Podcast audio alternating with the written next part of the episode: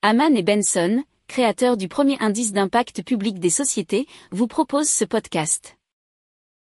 Haman and Benson. Le journal des stratèges.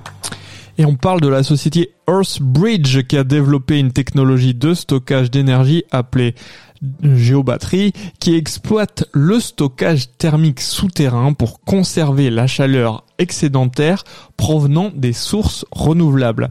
Alors, le système géobatterie utilise un puits d'une profondeur de plus de 300 mètres pour remonter l'eau en surface et la chauffer à l'aide d'une pompe à chaleur électrique, nous dit révolutionénergétique.com. Alors l'eau chaude est ensuite stockée dans un réservoir souterrain pour être utilisée ultérieurement.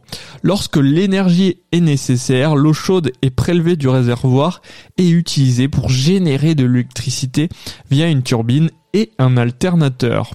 Ensuite, l'eau est renvoyée dans le puits pour recommencer le cycle.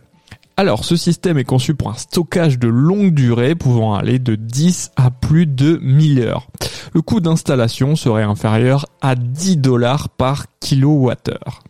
Pour approfondir ces sujets, abonnez-vous à la newsletter de Haman et Benson et écoutez nos autres podcasts que vous retrouverez dans les notes de l'émission ou sur notre site internet.